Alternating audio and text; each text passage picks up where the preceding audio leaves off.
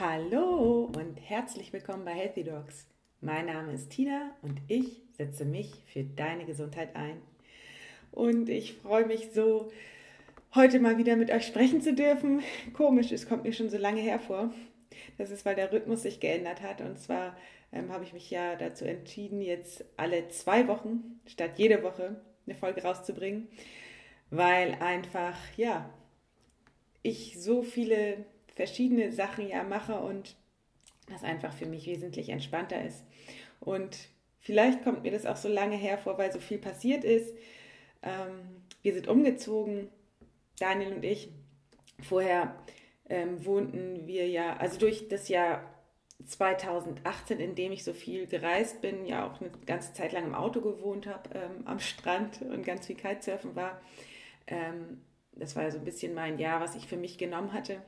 Ähm, da hatte Daniel sich ähm, eine WG mit einem Kumpel, also ein kleines Häuschen genommen.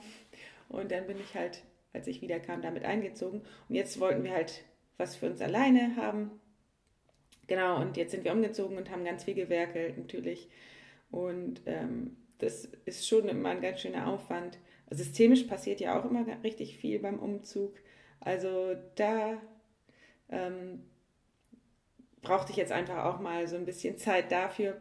Und klar, in der Praxis war auch super viel zu tun. Es waren ja auch Herbstferien. Und da waren, glaube ich, auch ganz, ganz viele andere Ärzte im Urlaub. Jedenfalls ähm, hatten wir sehr, sehr viel zu tun.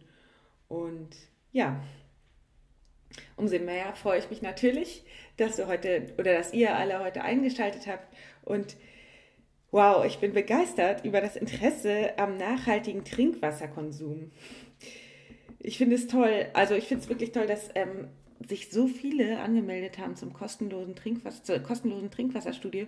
Und ähm, vor allen Dingen finde ich das super, dass sich ja auch jeder selbst ein Bild machen kann, ähm, ob es ihm oder ihr gut tut. Und deswegen finde ich das cool, dass man das einfach so intuitiv ja, mal testen kann. Und wer dann noch Interesse hat, kann gerne zurückspulen zur letzten Folge und sich das nochmal anhören und sich auch gerne nochmal bei Nathalie melden. Die E-Mail-Adresse ist in den Shownotes. Und genau, es folgen jetzt noch zwei kleine Ansagen, bevor es losgeht. Am kommenden Samstag, den 2.11., lese ich ähm, beim Autorensamstag in der Buchhandlung Hoffmann aus meinem Buch Intuitiv gesund werde dein eigener innerer Arzt. Und ähm, es gibt auch ganz viel Zeit zum Austausch und für Fragen. Da freue ich mich schon riesig. Und zwar ist das von 10 bis 18 Uhr in Eutin in der Buchhandlung Hoffmann. Und voraussichtlich am 11.11. .11. kommt mein erster Online-Kurs raus. Und zwar geht es darum, wie man mit Ängsten umgeht. Ich habe ja super viele Patienten mit Ängsten in der Praxis, die ich behandle und ähm, ja, weiß auch selber aus eigener Erfahrung ähm, gut mit dem Thema umzugehen und ähm, da super viele Leute von weiter her kommen aus Süddeutschland und nicht mal ebenso kommen können zu mir, aber immer fragen, was kann ich tun ähm, habe ich jetzt all meine Tipps und Tricks in einem ja, Online-Kurs zusammengefasst und der kommt voraussichtlich am 11.11. .11. raus. Ich freue mich schon, bin ganz aufgeregt und meine Assistentin Annemarie auch. Und ja, genau. Ja, alles weitere dann in zwei Wochen. Das ist dann auch schon soweit. Das ist dann die Folge, wo es dann um den Kurs geht. Ja, und heute bin ich wirklich total, freue ich mich riesig, ein super tolles Interview mit euch teilen zu können. Und zwar bin ich seit Jahren riesengroßer Fan und habe auch ähm, alle, äh, ich glaube, alle YouTube-Vorträge von ihm gehört, Bücher gelesen. Und zwar geht es um Professor Dr. Gerald Hüther. Er ist Neurobiologe, war lange auf dem Gebiet der Hirnforschung unterwegs und spricht mit mir im Interview über seine wichtigsten Erkenntnisse in Bezug auf das Leben, die Bildung, Gesundheit und Beziehung. Und warum niemand heilen oder gesund machen kann und was Potenzialentfaltung mit Gesundheit zu tun hat. Ja, viel Spaß. Ich bin unendlich dankbar und auch total aufgeregt, heute einen ganz besonderen Interviewgast hier bei mir begrüßen zu dürfen. Und zwar ist es Herr Professor Dr. Gerald Hüther. Äh, viele kennen ihn bestimmt. Er ist Neurobiologe und ähm, ganz aktiv gewesen auf dem Gebiet der Hirnforschung. Er ist aber auch Autor, hält Vorträge und ist Visionär. Und mit seiner Akademie für Potenzialentfaltung hat er was ganz Besonderes gegründet. Ähm, erstmal herzlich willkommen, Herr Professor Hüter, bei mir hier im Podcast. Ja, ich grüße Sie. Es freut mich sehr, dass das geklappt hat. Ich auch. Ich freue mich auch riesig. Ich habe gleich zu Beginn ähm, eine Frage an Sie. Und zwar, ähm, was sind Ihre drei persönlichen wichtigsten Erkenntnisse aus den letzten Jahren? Das ist aber, das ist aber schwierig. Also eine wichtige Erkenntnis habe ich jetzt gerade wieder gemacht. Das ist die, dass äh, ich bin ja schon Großvater und dass ich dieser Rolle nicht gerecht werde, die ich da eigentlich erfüllen sollte.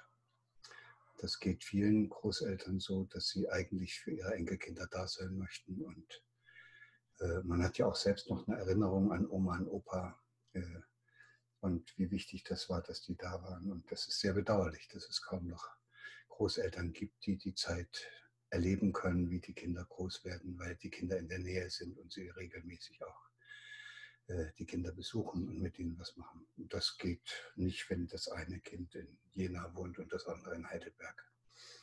Und dann klappt das eben nicht so gut. Das ist eine schöne Erkenntnis.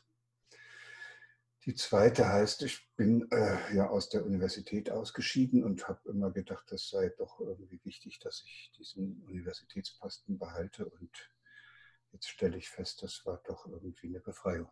Also ich habe mich noch nie so wohl gefühlt wie jetzt wo ich äh, diesen ganzen universitären Kram los bin, wo ich keine Drittmittelanträge mehr schreiben muss, nicht mehr äh, nach irgendwelchen Citation Index bewertet werde und was es da noch so alles für Absurditäten gibt.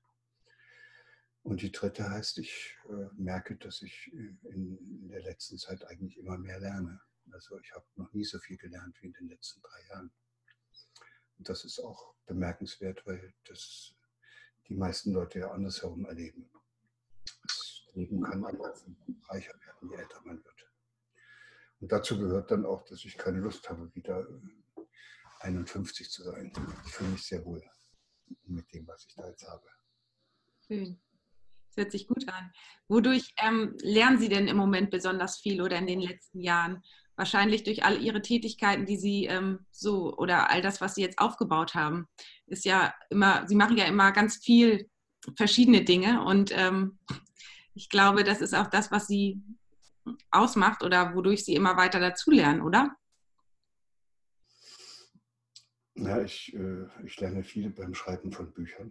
Das mhm glaubt man ja immer, dass jemand Bücher schreibt, weil er damit berühmt werden will oder Geld verdienen will oder irgend so etwas. Ich schreibe Bücher, weil ich mir zu einer bestimmten Thematik Klarheit verschaffen will. Also es ist eigentlich eher für mich, dass ich eben sehr lange und sehr gerne und sehr tief in bestimmte Thematiken eintauche, wenn ich die spannend finde. Und irgendwann habe ich das dann so verstanden, dass ich das dann auch jedem in einfachen Worten erklären kann. Und das verständlich machen kann, was ich da gefunden habe. Und, und das ist dann aber eigentlich äh, fast ein Nebeneffekt.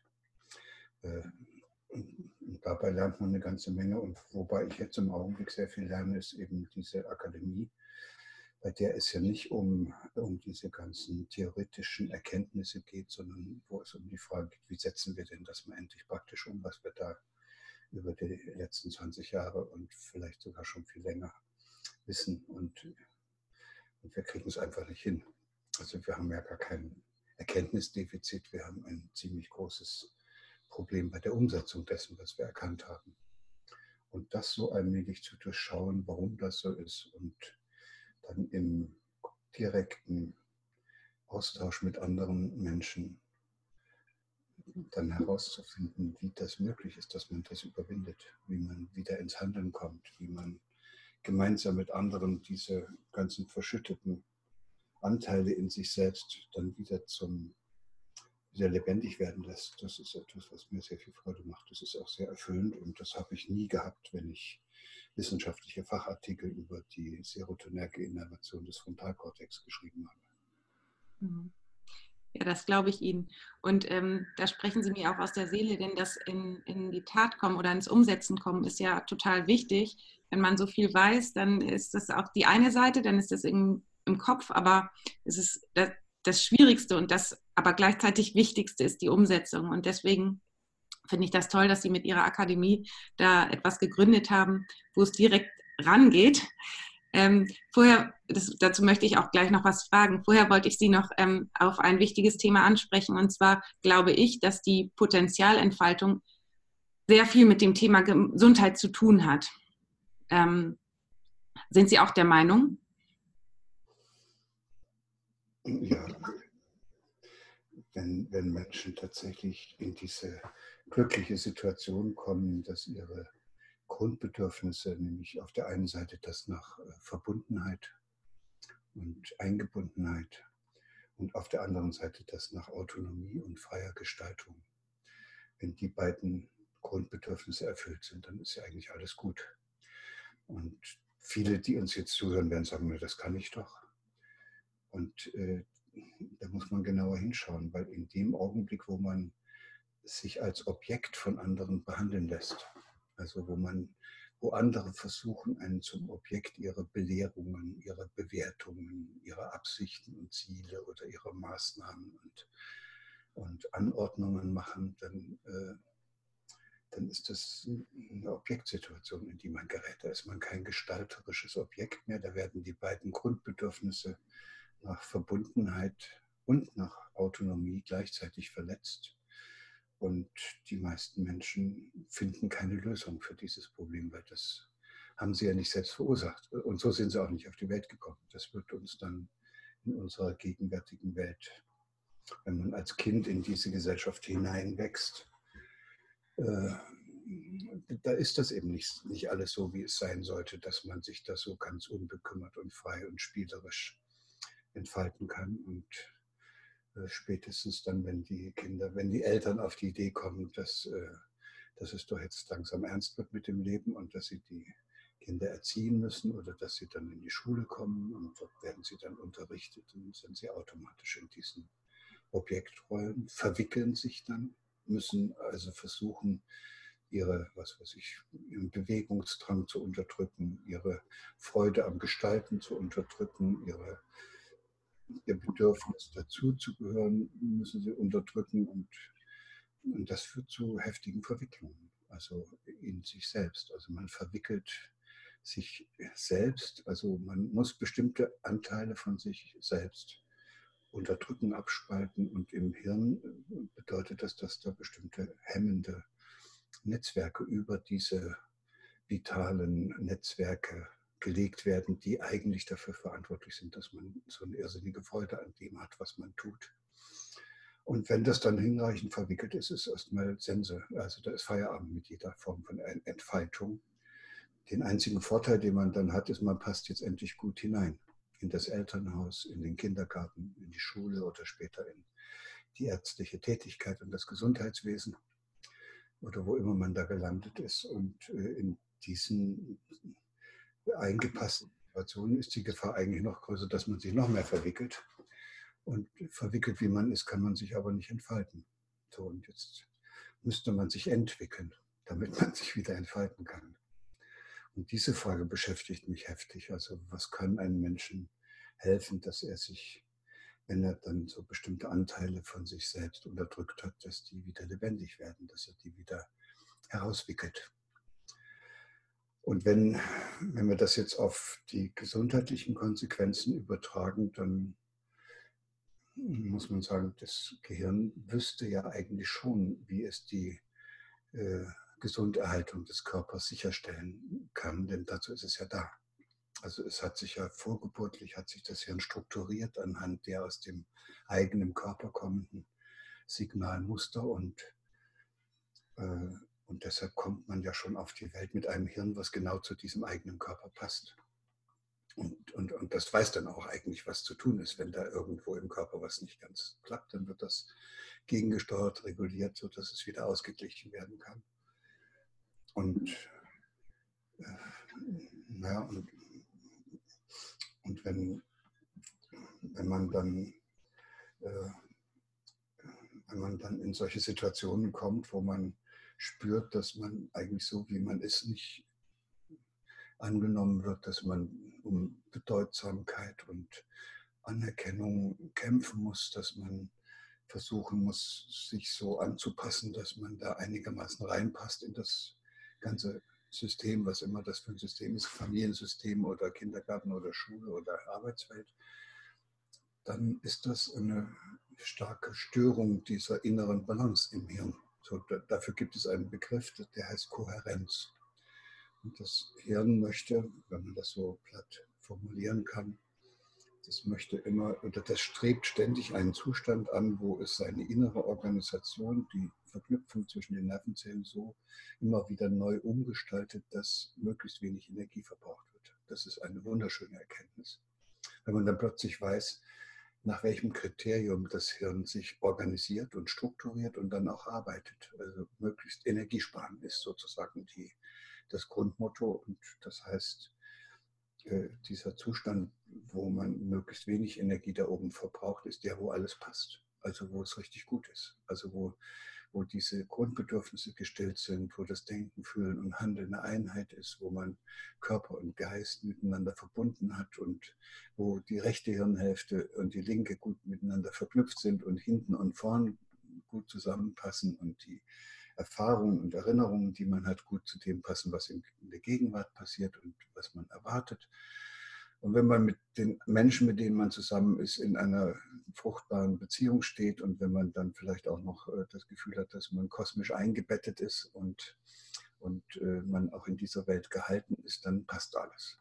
So, und dann ahnen Sie schon, dass das natürlich ein schöner Zustand ist, den man im Schlafenland oder im Paradies oder irgendwo vielleicht äh, sich herbeiwünscht, aber den gibt es ja nicht. Also solange man lebt, passt es immer nicht. Also es gibt immer Störungen und deshalb ist dieser Zustand von Kohärenz eigentlich nie zu erreichen. Und das, was wir bestenfalls erreichen können, ist ein Zustand, an dem wir durch die vielen Erfahrungen, die wir immer wieder machen, wenn wir inkohärente Zustände inkohärente überführen, also mit anderen Worten, wenn wir Lösungen finden für Probleme, diese Erfahrungen können dann so reichhaltig werden, dass wir dann irgendwann mal in eine Situation kommen, dass wir sagen, was immer jetzt noch geschehen mag, ich krieg's auch wieder hin. Und das nennt man Kohärenzgefühl. Und das ist wohl offenbar das Gefühl, was man braucht, um gesund zu bleiben oder möglichst schnell wieder gesund zu werden. Das hat dann der Aaron Antonowski in seiner Salutogenese äh, Forschung herausgearbeitet und hat eben gesagt, das Kohärenzgefühl ist das Entscheidende. Er hat auch relativ deutlich gesagt, wo bei den meisten Menschen es klemmt mit dem Kohärenzgefühl. Und da ist er zu den drei Prinzipien gelangt, die wichtig sind dafür, dass man so ein Kohärenzgefühl ausbilden kann. Und das erste ist, man müsste in einer Welt leben, in der man versteht, was los ist und was da abläuft. Die meisten von uns können das heute nicht mehr verstehen. Also jedenfalls, wenn man die Abendnachrichten sich anschaut. Das Zweite, wenn man dann verstanden hat, was da abläuft, müsste man auch das Gefühl haben, dass man was tun kann, dass es besser wird, dass es sich verändert. Mhm. Das, glaube ich, hat auch keiner das Gefühl, dass das geht. Da wäre es schon fast besser, man wüsste gar nicht, was in der dritten Welt alles läuft oder was in, in den Hinterzimmern unserer politischen Machthaber da ausgehandelt wird. Äh, weil das ändern kann man sowieso nicht. Und das dritte Grundprinzip heißt äh, ja, Sinnhaftigkeit. Also man müsste auch das Gefühl haben, dass das, was man verstanden hat und was man gestalten kann, dass das auch dazu führt, dass man dem eigenen Dasein einen Sinn verleihen kann. So, und dann ahnen Sie jetzt, wo es klemmt. Und wenn man das nicht hinkriegt, dann ist man inkohärent. Dann hat man auch dieses Kohärenzgefühl nicht. Und dann wird man schneller krank und äh, wenn man krank ist, auch nicht so gut wieder gesund. Das ist das große Das heißt, wir können dann schon sagen, dass wir im Augenblick ein Leben führen, aber das war vielleicht in der Menschheitsgeschichte noch nie viel besser, wo wir durch die Art und Weise, wie wir miteinander umgehen, uns gegenseitig verletzen, wo immer wieder solche Situationen auftreten, wo man nicht weiß, wie man das Problem lösen soll, wo man nicht versteht, warum der andere so ist, wie er ist, wo man das Gefühl hat, dass man auch nichts dran ändern kann und wo man auch nicht weiß, was das für einen Sinn hat. Mhm. Und dann sieht es übel aus. Und dann ist im Hirn inkohärent. Da passt es eben nicht. Und wenn das Hirn so eine Inkohärenz hat, wird eine Unmenge von Energie verbraucht, weil es nicht passt. Und das führt dann dazu, dass das Hirn auch die normalen Aufgaben gar nicht mehr gut übernehmen kann, die es normalerweise hat Das wäre ja die Regulation des Körpers und dafür zu sorgen, dass man gesund bleibt. Und da sieht man dann die ersten Auswirkungen meist an den Stellen, wo die großen indikativen Regelsysteme entgleiten, die zentral nervös gesteuert werden. Und das ist das Immunsystem, das ist das endokrine System, das ist das autonome Nervensystem und das ist das kardiovaskuläre System. Dort spielt das äh, dann verrückt und über kurz oder lang äh, wird man dann irgend, an irgendetwas krank. Was das dann ist, eine Erkrankung entwickelt, ist fast zweitrangig. Und manche Menschen werden dann auch psychisch krank. Das kann auch eine Lösung sein, dass man, dass das, dass sich das Hirn so organisiert, dass man es nicht mehr spürt, was man eigentlich für eine Inkohärenz in seinem Leben hat. Mhm. Also sind Sie der Meinung, dass wir Krankheiten vermeiden könnten, wenn wir, ähm, wenn wir etwas ändern würden insgesamt an dem System? Und das fängt ja wahrscheinlich schon ganz ähm, früh an in der Bildung, also wo Sie ja auch ansetzen. Ne? Ähm, also auf der einen Seite, dass man ändert, dass es so weitergeht, sozusagen. Das ist ja was, wo Sie ansetzen mit der Bildung. Und zweitens, was Sie vorhin gesagt haben, dass man guckt, dass man möglichst viele Menschen wieder entwickelt. Also raus aus dieser ähm, verzwickten Situation und diesem engstirnigen Bild des Funktionierens. Ähm, Sie setzen an beiden Punkten an. Vielleicht können wir erstmal das erste besprechen, die Bildung und was Sie gesagt haben, was da falsch läuft. Ich glaube, da hatten Sie eben auch schon was dazu gesagt, dass eben die Menschen dazu erzogen werden, einem besonderen Bild zu entsprechen.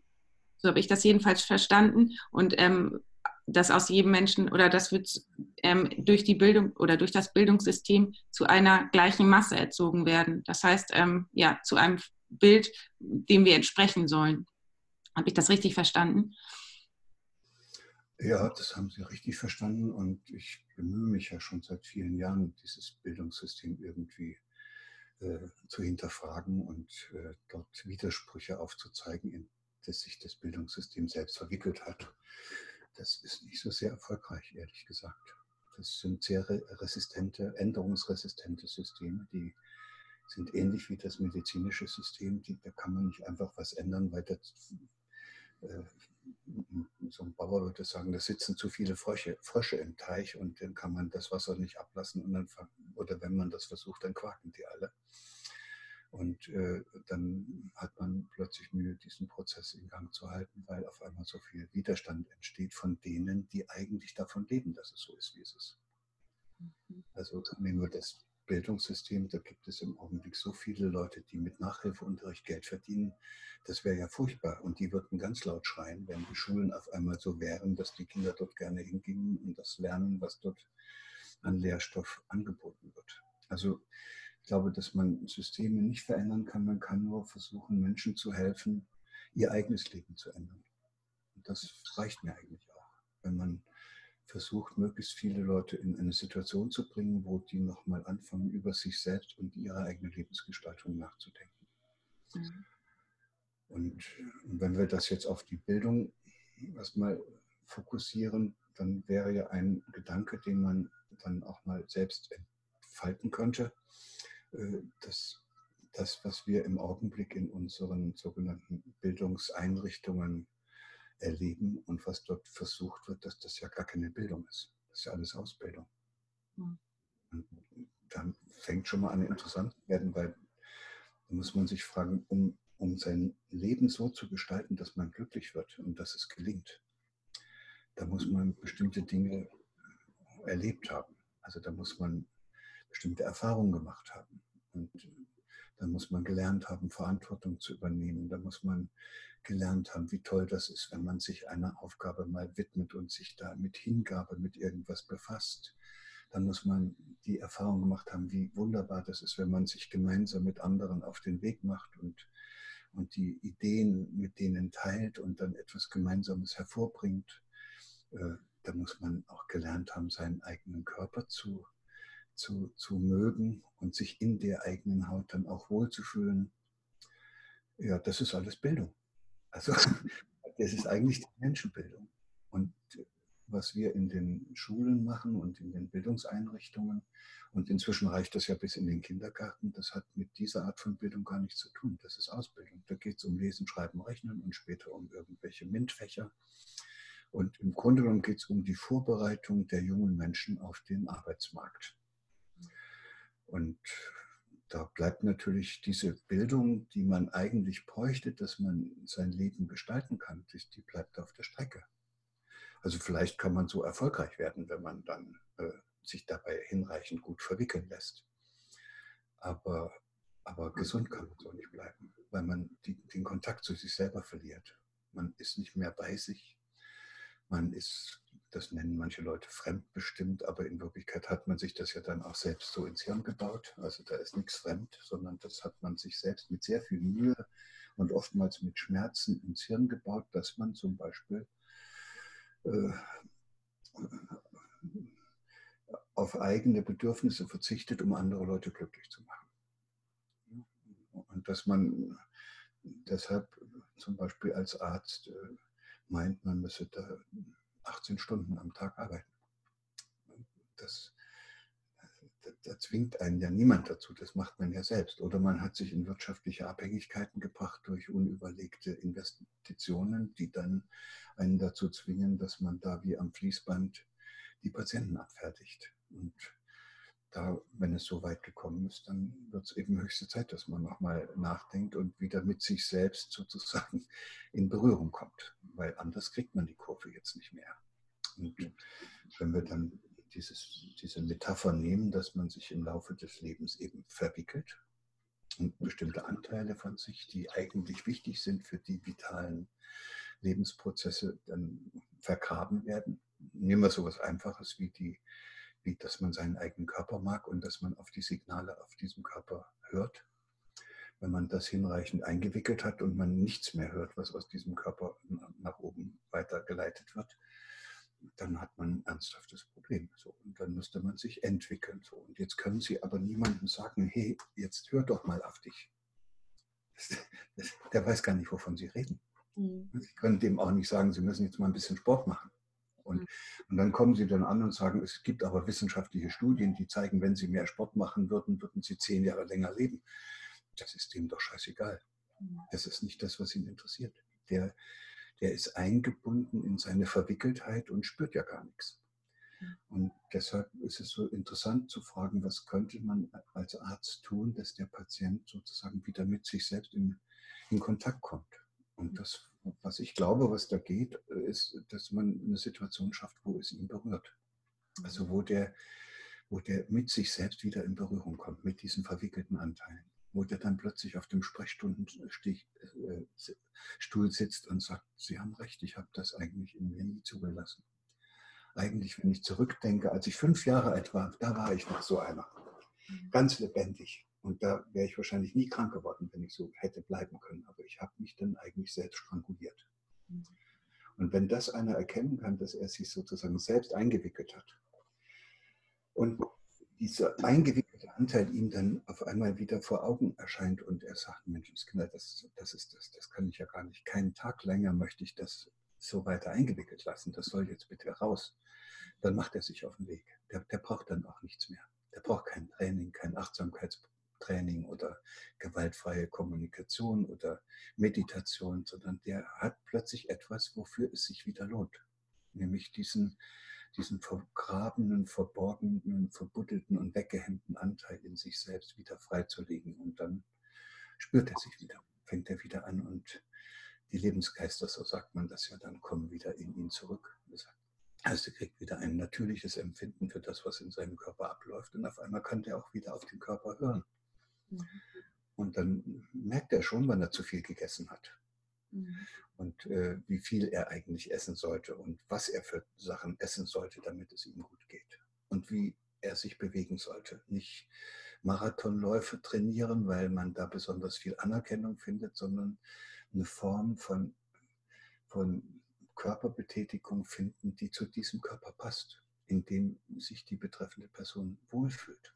Und wenn es einem in seinem eigenen Körper gut geht, dann äh, kann man sicher sein, dann ist es im Hirn kohärent genug, dass das Hirn dann auch aufpasst und auch in der Lage ist, diese dort ablaufenden Prozesse so zu regeln, dass man gesund bleibt. Das ist eigentlich relativ einfach, banal einfach. Aber es ist natürlich schwierig für diejenigen, die ständig andere Leute gesund machen wollen. Mhm. Die brauchen ja dann irgendwie andere Instrumente, um den. Also erstens brauchen sie viele Patienten, die daran glauben, dass man sie gesund machen kann. Und das hat dann dazu geführt, dass so eine Art Reparaturmentalität entstanden ist, wo die Patienten dann zum Arzt kommen und sagen, mach mich wieder gesund. Also das Gelenk ist, und dann sagt der Arzt, oder das hat sich, und langsam verschwindet dieses Bild, aber da gibt es eben dann immer noch wahrscheinlich genügend Kollegen, die dann sagen, ja, das Gelenk ist verschlissen. Ein Verschleiß, altersbedingter Verschleiß. Ja, und dann muss man das Gelenk austauschen, wie bei einer Maschine. Also das ist ja dann Reparaturdenken pur. Da wird der menschliche Organismus mit so einer Maschine verwechselt, die sich abnutzt. Und das kann man alles wunderbar hinterfragen, weil es gibt auch Menschen, die sehr, sehr alt werden und die sich nicht abnutzen. Mhm. also, und das ist nicht genetisch. Mhm. Und das, äh, die verdanken das auch nicht den modernen Fortschritten der Medizin, weil die sind selten beim Arzt.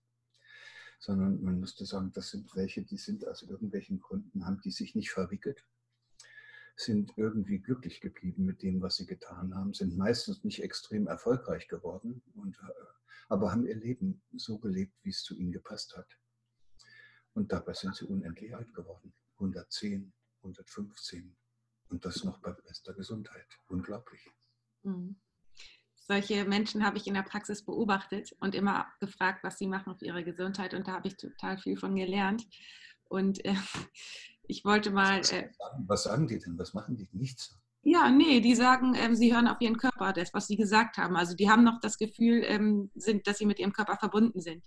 Und, ja. Hm, und interessant finde ich, ähm, was sie gesagt haben, dass ähm, naja, ich ähm, habe mir gedacht, wodurch ähm, kann man die Menschen darauf ähm, stoßen, dass sie ähm, merken, dass sie verwickelt sind. Und mir ist dabei aufgefallen, dass es ja oft auch die Krisen sind, die die Menschen darauf stoßen. Also am Anfang äh, ist es meistens ja so, dass man, wenn man in, an, an irgendwas erkrankt oder irgendwas im Leben passiert, man das erstmal überhaupt nicht haben möchte und also ich wünsche, dass es, ähm, dass es nicht passiert wäre. Aber ich habe auch die Feststellung gemacht, dass oft oftmals solche Krisen jemanden dazu bringen, anders zu denken oder sich zu entwickeln, weil plötzlich mh, mm, ja, etwas hinterfragt wird, was vielleicht eine ganze Zeit lang schlecht gelaufen ist. Das zum Beispiel könnte jemanden dazu bringen, anders zu denken. Oder ich mache das auch so, dass ich in der Praxis manchmal einfach Fragen stelle, die vielleicht in dem Moment denjenigen zum Nachdenken anregen. Es klappt nicht immer, dass derjenige da ähm, drauf eingeht, aber ich versuche es trotzdem immer wieder, weil ich mir denke, dass das die einzige Möglichkeit ist, um jemanden vielleicht anzupieken. Ja, das, das stimmt hundertprozentig, weil, weil in dem Augenblick, wo Sie ihm Fragen stellen, behandeln Sie ihn als Subjekt. Er, er, hat das Gefühl, dass er gefragt ist und er darf jetzt was antworten. Mhm. Noch schöner ist es so, dass, wenn, vor allem bei Kindern sieht man das, wenn die selbst fragen. Also ein mhm. fragendes Kind ist ein Kind, was was lernen will. Mhm. Und äh, da muss man am besten immer solche Antworten geben, dass die Fragen nie aufhören. Solange Kinder fragen, sind sie im Lernprozess. Weil sie als Subjekt sich dieses Lernen selbst konstruieren. Und äh, naja, es ist, es ist aber schwierig, äh, jetzt äh, davon aus, also ich bin kein Freund davon, dass man sagt, es muss jetzt jemand in eine schwere Krise kommen, damit er sich endlich ändert. Also auch hirntechnisch ist das keine gute Idee, weil in solchen richtig schwierigen Krisensituationen äh, läuft man Gefahr, dass die archaischen Notfallprogramme anspringen und dann ist der ganze Organismus auf Überleben ausgerichtet und da kann auch nichts heilen. Mhm. Und da werden Heilungsprozesse dann auch unterdrückt, das kennen Sie auch. Sodass man eigentlich die Lösung nicht in der Krise finden müsste, sondern wenn es einem noch einigermaßen gut geht. Mhm. Und äh, was wir auch sehen, ist natürlich ab und zu kommen Menschen, die sehr verwickelt sind, dann auch in schwere Lebenskrisen, oft auch gesundheitlich, Herzinfarkt oder irgend sowas. Und, und manche kriegen die Kurve. aber, aber das ist fast Zufall, ob einer die Kurve kriegt oder nicht. Wahrscheinlich sind es mindestens zwei Drittel, die anschließend äh, so weitermachen wie bisher. Das heißt, die Krise provoziert zwar eine Veränderung, aber äh, gibt der Veränderung eigentlich keine positive Richtung, sonst hängt vom Zufall ab, ob das dann aus der Krise hervorgeht, äh, dass man entweder sich ändert oder genauso weitermacht und noch schlimmer weitermacht als bisher. Und deshalb bin ich da eher dafür, dass wir sagen, es wäre schöner, wenn man den Menschen mit sich selbst in, eine, in einen Konflikt bringt. Also mit seinen eigenen Überzeugungen. Und das ist ja dann der Fall, wenn er von etwas berührt wird, was er schon gar nicht mehr gespürt hat.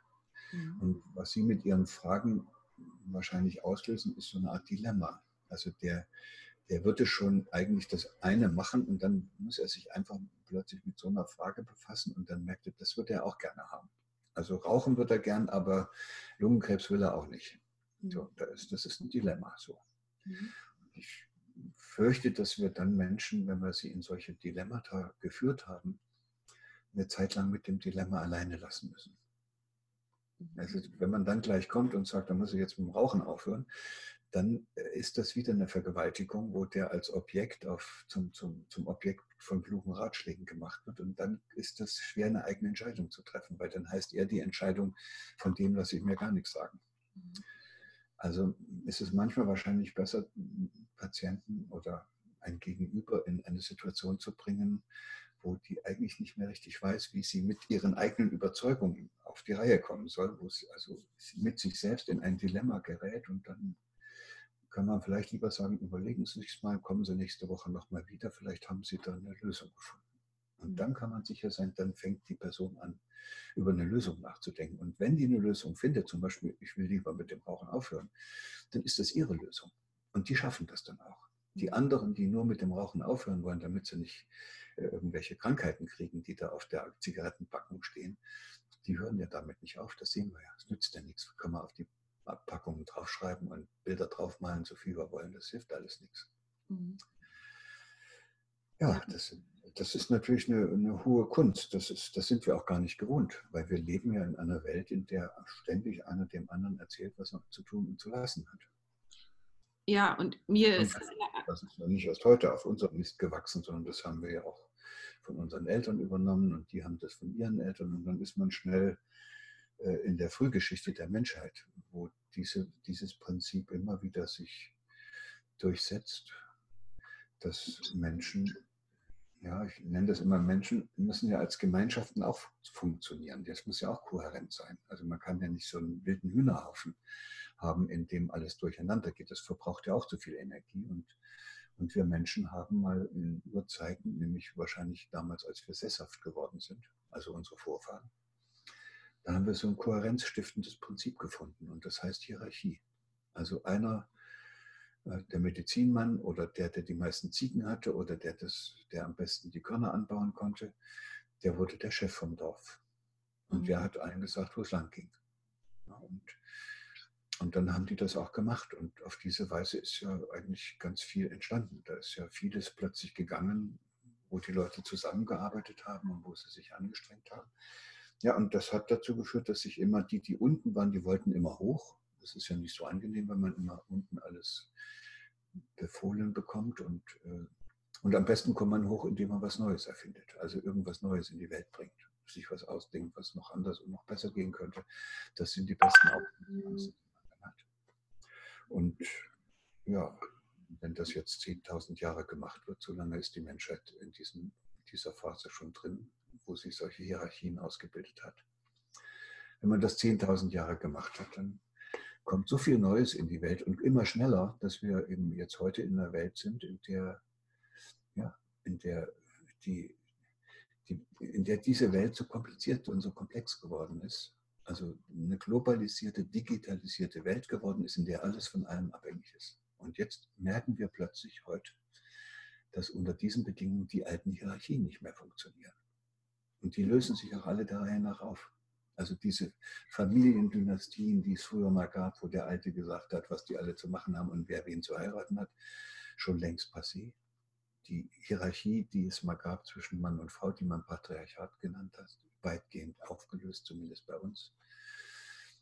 Und viele andere Hierarchien, jetzt hat die Wirtschaft plötzlich gemerkt, dass sie mit diesen Hierarchien auch nichts anfangen kann, weil das alles zu steif ist. Die hierarchische Ordnung ist zu steif für eine zu schnell sich verändernde Welt. In manchen Bereichen haben sie es noch nicht gemerkt. Das ist das Gesundheitswesen, das ist das medizinische Bildungssystem, also und auch die anderen Bildungssysteme, die Verwaltungssysteme, die Politik. Dort wird ständig noch weiter versucht, äh, in hierarchischen Strukturen Ordnung reinzubringen. Ja, mit, mit, der Ärztekammer oben, die sagen dann den anderen, was sie alle zu machen haben, oder die Träger. Also da, da hat man noch sozusagen diese alte Struktur und sie funktioniert aber nicht mehr. Und das bringt sehr viel Unordnung in das System, überfordert dann auch viele. Manche Ärzte werden sich wahrscheinlich wieder zurückwünschen in so eine einfache Welt, wo noch Ordnung herrschte, wo noch alles klipp und klar war und wo man nicht ständig sich auf 20 verschiedenen Zetteln da rückversichern musste, dass man nichts falsch macht. Ja, und diese alte Welt ist aber dahin. Die geht nun nicht wieder, die kann man nicht wiederholen. Also bleibt nichts anderes übrig, als jetzt zu sagen, okay, dann müssen wir es halt versuchen, uns so zu organisieren, ohne dass es diese Anführer gibt, die uns sagen, wo es lang geht. Mhm. Und das bedeutet auf einmal etwas Wunderbares, nämlich Selbstverantwortung. Mhm. Das ist der Weg in die Freiheit. In Wirklichkeit ist das ein gewaltiger Emanzipationsprozess in die Freiheit, den wir da alle durchlaufen. Aber es gibt da eben also schon heftige Geburtswehen. Und es gibt auch viele Menschen, die mit dieser Freiheit auch nichts anfangen können.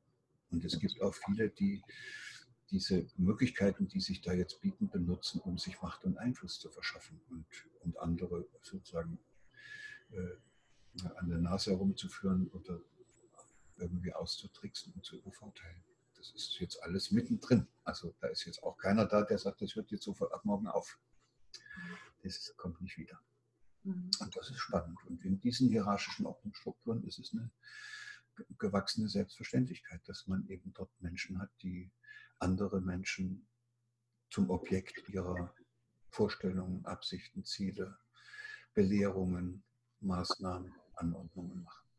Mhm. Und das heißt, äh, gibt es eine Zeit lang in der Menschheitsgeschichte eine Ordnungsstruktur, die zwar für die Gemeinschaften eine Möglichkeit bietet, dass die einigermaßen äh, zurechtkommen und sich auch ganz gut entfalten können, aber dies führt dann dazu, dass der Einzelne sich nicht mehr hinreichend entfalten kann. Das macht unfrei. So eine hierarchische Ordnungsstruktur macht unfrei. Genauso wie Not und Elend. So, und jetzt haben wir plötzlich eine Welt, in der Not, Elend, Armut, all das weitgehend weg ist. Hierarchische Ordnungsstrukturen sind auch weitgehend weg und wir stellen fest, Menschen können mit dieser Freiheit, die da nun errungen worden ist, eigentlich gar nicht umgehen. Jetzt werden sie Junkies im Internet oder werden vollkommen hirnrissige Konsumenten, die meinen, sie müssten alles kaufen, was da angeboten wird, oder fahren auf Kreuzfahrtschiffen in der Gegend umher, ohne sich zu fragen, was sie da eigentlich tun und äh, bewerten dadurch aufgrund dieser Sinnlosigkeit ihrer eigenen Existenz. Ja, da wird ja nicht mehr die Frage gestellt, ist das verstehbar, ist das gestaltbar, ist das sinnhaft, kommen die natürlich in eine immense Inkohärenz und dann erleben sie Menschen zunehmend mit komischen Erkrankungen, die alle viel zu fett sind, die nicht auf die Signale in ihrem, aus ihrem eigenen Körper hören, die sich nicht genug bewegen, mhm. die also aber viele Vitalstoffe und Nahrungsergänzungsstoffe und alle möglichen Dinge, die ihnen da angeboten werden unter dem Vorwand, das sei nun irgendwie besonders gesund, das schlingen die alles in sich rein. Mhm. Das ist sehr weit weg von sich selbst. Mhm. Solche Menschen sind wahrscheinlich eher darauf aus, im Außen nach Sinn zu suchen, als auf sich selbst und auf den eigenen, auf die eigene Intuition zu hören. Im Außen gibt im Außen findet niemand Sinn. Also das ist ja das, was uns die Wissenschaft lehrt. Es gibt keinen Sinn. Mhm. Die sagen, das ist alles sinnlos. Das ganze Universum, da gibt es keinen Sinn dahinter. Da ist niemand, der da eine Absicht hat und da ist auch nichts, wo man Sinn findet. Das finde ich auch sehr beeindruckend. Und andererseits müssen wir aus der Neurobiologie und wahrscheinlich auch die Mediziner, die sich mit den Patienten befassen, feststellen, das mag schon stimmen, dass es objektiv keinen Sinn gibt im Leben. Aber man kann auch nicht leben, ohne seinem eigenen Leben einen Sinn zu verleihen. Ja. Das ist genauso objektiv. So, und jetzt haben wir ein interessantes Phänomen.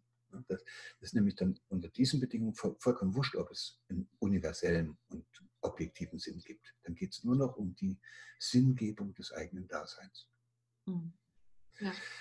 Jetzt mache ich mal Licht an, weil es hier ja. schon ziemlich dunkel geworden ist. Ja. Ich, hoffe beim, ich hoffe, Sie können mich noch sehen. Ich sehe Sie und das ist auch okay. okay. Gut. Wir haben auch schon eine ganze Menge ja, wir haben schon eine ganze Menge besprochen. Ich bin, ich äh, hänge so an ihren Lippen. Ich finde das alles so interessant, was sie da erzählen. Und ähm, das passt so gut zusammen mit dem, was ich herausgefunden habe für mich. Und ähm, es ist ja so, dass ich eine ganze Zeit lang auch in diesem System war, aber wirklich nicht so richtig, ähm, naja, wie soll ich das sagen, in der Facharztausbildung habe ich gemerkt, dass ich in diesem wenn ich so weitermache, selber kaputt gehe oder krank werde. Und dann habe ich eben ähm, selber gelernt, auf mich und meinem Körper zu hören. Und das habe ich gemacht, indem ich einfach mir mich in Stille zurückgezogen habe und ähm, wirklich ähm, Dinge hinterfragt habe und mir meine eigenen Feststellungen aufgeschrieben habe, gemerkt habe, oh, das tut mir gar nicht gut, was tut mir selber gut und habe wieder darauf gehört, ähm, was ich als Kind äh, toll fand und habe mich einfach wirklich intensiv mit mir selbst auseinandergesetzt. Und so habe ich halt einfach gemerkt, was mir persönlich gut tut und was meine eigenen Bedürfnisse sind. Und dann habe ich auch gemerkt, wie ich meinem eigenen Leben hm, einen Sinn geben kann und was ich in, wofür ich hier da bin auf der Welt und was ich einfach machen möchte. Und seitdem hat sich irgendwie so alles verändert. Und ich äh, komme einfach nicht, das Ding ist, ich komme, ich lerne auch jeden Tag, so wie Sie. Ich lerne jeden Tag total viel dazu und es macht einfach total viel Spaß. Manchmal muss ich mich selber bremsen. Aber das ist halt eben das. Ähm, ich habe ähm, jetzt eine eigene Praxis auch aufgemacht, bin aber gleichzeitig wieder zurückgegangen in die Allgemeinmedizin, um den Menschen, die es nicht wissen oder die, die nicht zu ihrem Körper zurückgefunden haben, das beizubringen oder vielleicht einige Leute aufzuwecken. Und ähm, das äh, fällt mir manchmal schwer, weil es ist, wie gesagt, man stößt manchmal auf Granit trotzdem versuche ich es und das ist für mich ein Weg, ähm, es auszuprobieren und zu sehen, ob ich da irgendwie einen, den einen oder anderen vielleicht ähm, ja, durch die, meine Fragerei ähm, dazu führen kann, dass er vielleicht auch aufwacht. Denn ich hätte mir so, so etwas gewünscht. Ich hätte mir, ich war eine ganze Zeit lang so zu, ne? ich hab, war wirklich nur, nur ich habe nur das eine gesehen. Und dann, als ich dann gemerkt habe, dass es so nicht weitergehen kann, auch selber halt Migräne hatte und ähm, unzufrieden, meine Beziehung ist kaputt gegangen und so weiter und so fort, dann habe ich irgendwie weiter, dann habe ich hospitiert und mich weiter auf den Weg gemacht, gesucht einfach und dann habe ich gefunden. Dann habe ich gesehen, dass es was ganzheitliches gibt durch die traditionell chinesische Medizin und so weiter und so fort. Und dann habe ich das gefunden und so ist es halt mir ergangen.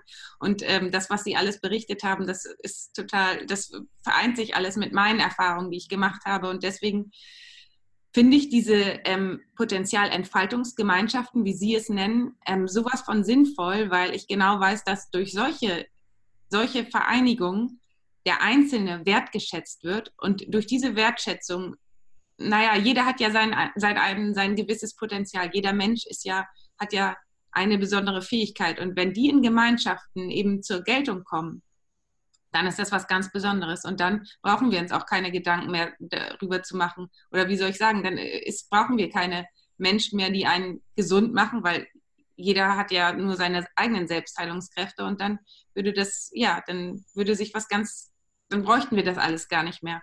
Und ähm, genau so habe ich das von Ihnen auch immer verstanden. Und äh, Sie wissen ja gar nicht, wie lange ich schon äh, immer verfolge, was Sie machen. Und ja, ich habe schon ganz viel von Ihnen und Ihren Vorträgen und Ihren Büchern gelernt. Das, äh, das freut mich sehr und das ist auch manchmal schön, wenn man so eine Rückmeldung bekommt, dass das nicht alles umsonst ist. Aber wichtig finde ich einfach, dass, ähm, dass sie für sich selbst so einen Weg gefunden haben. Also da ist ja, muss ja irgendwas in ihnen sein, was sich da entwickeln wollte. Und ja. sie dann Raum gegeben. Das ist wunderschön. Und ich finde es sogar jetzt fast am am allerwichtigsten, dass sie diese Ausbildung, die sie bekommen haben als Mediziner, nicht auf den Müll werfen und jetzt hier äh, irgendwelche alternativen Heilmethoden anbieten, sondern dass sie wieder zurückgehen in, diese, in diesen Beruf und dort aber mit einer anderen inneren Haltung, mit einer anderen inneren Einstellung arbeiten. Das sind die Kollegen, die tatsächlich innerhalb der Medizin die neuen Wege zeigen.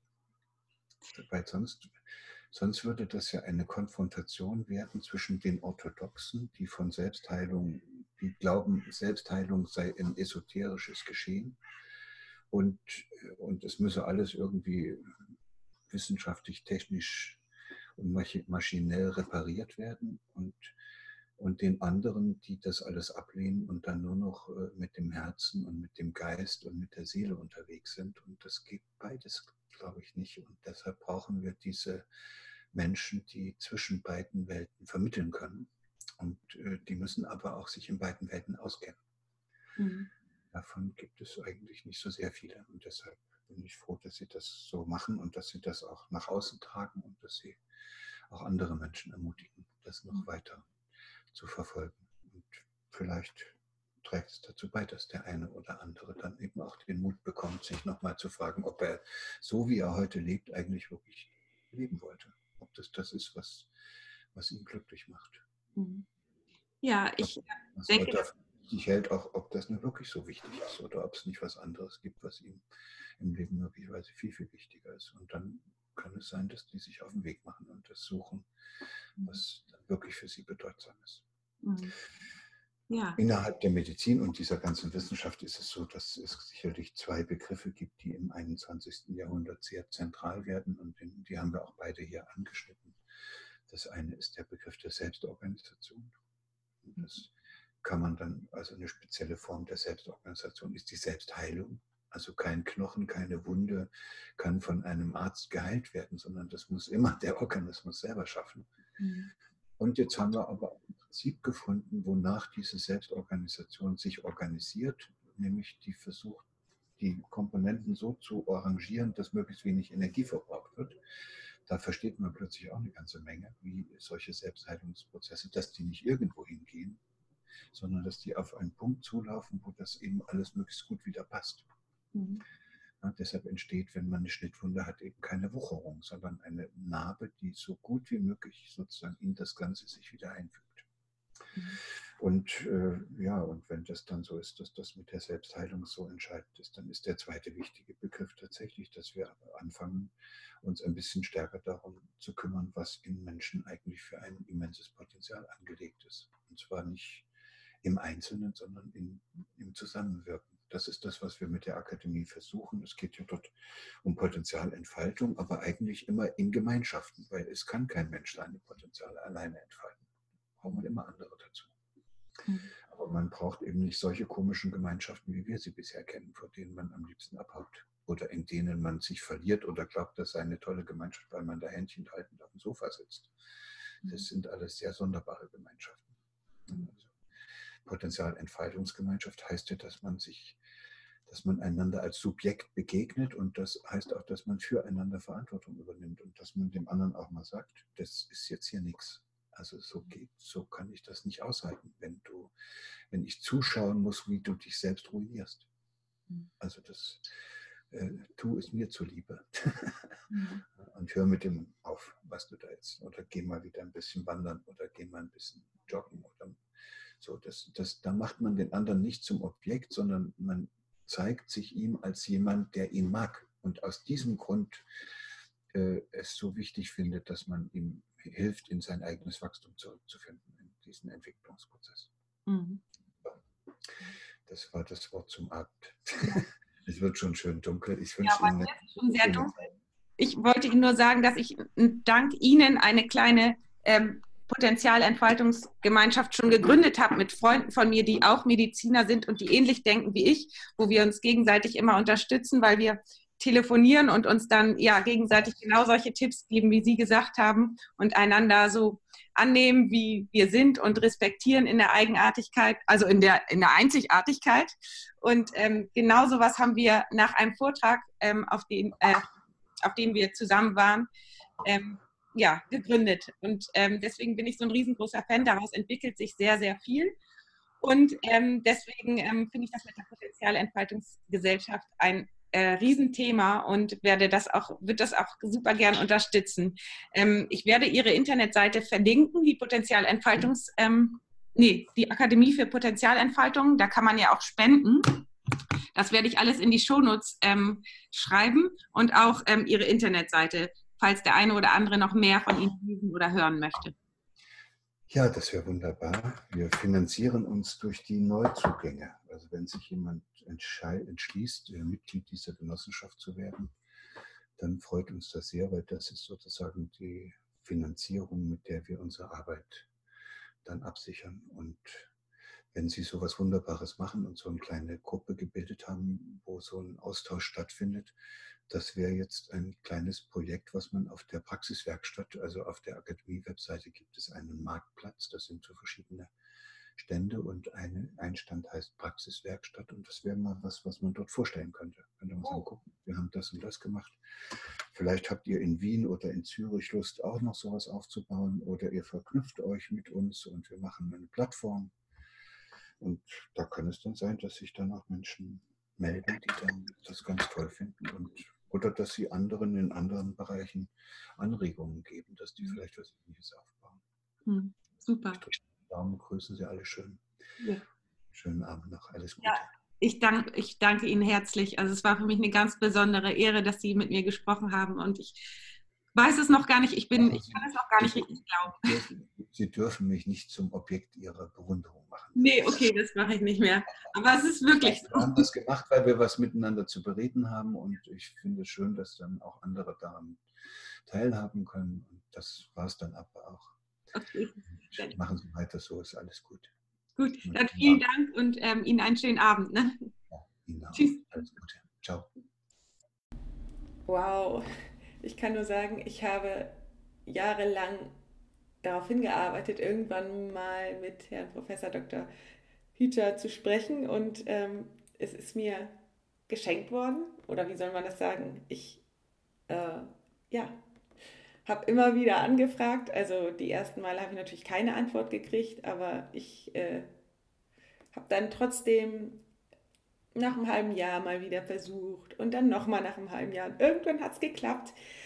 Und ja, das hat mich natürlich unglaublich glücklich gemacht und deswegen ja, ist es für mich auch was ganz Besonderes, das Interview mit euch zu teilen und wenn der eine oder andere etwas für sich mitnehmen konnte, dann würde ich mich natürlich riesig freuen, wenn ja, er mir eine 5-Sterne-Bewertung bei iTunes hinterlässt, denn dann können das Interview noch mehr Menschen finden und ja, außerdem mit Freunden und Bekannten teilt.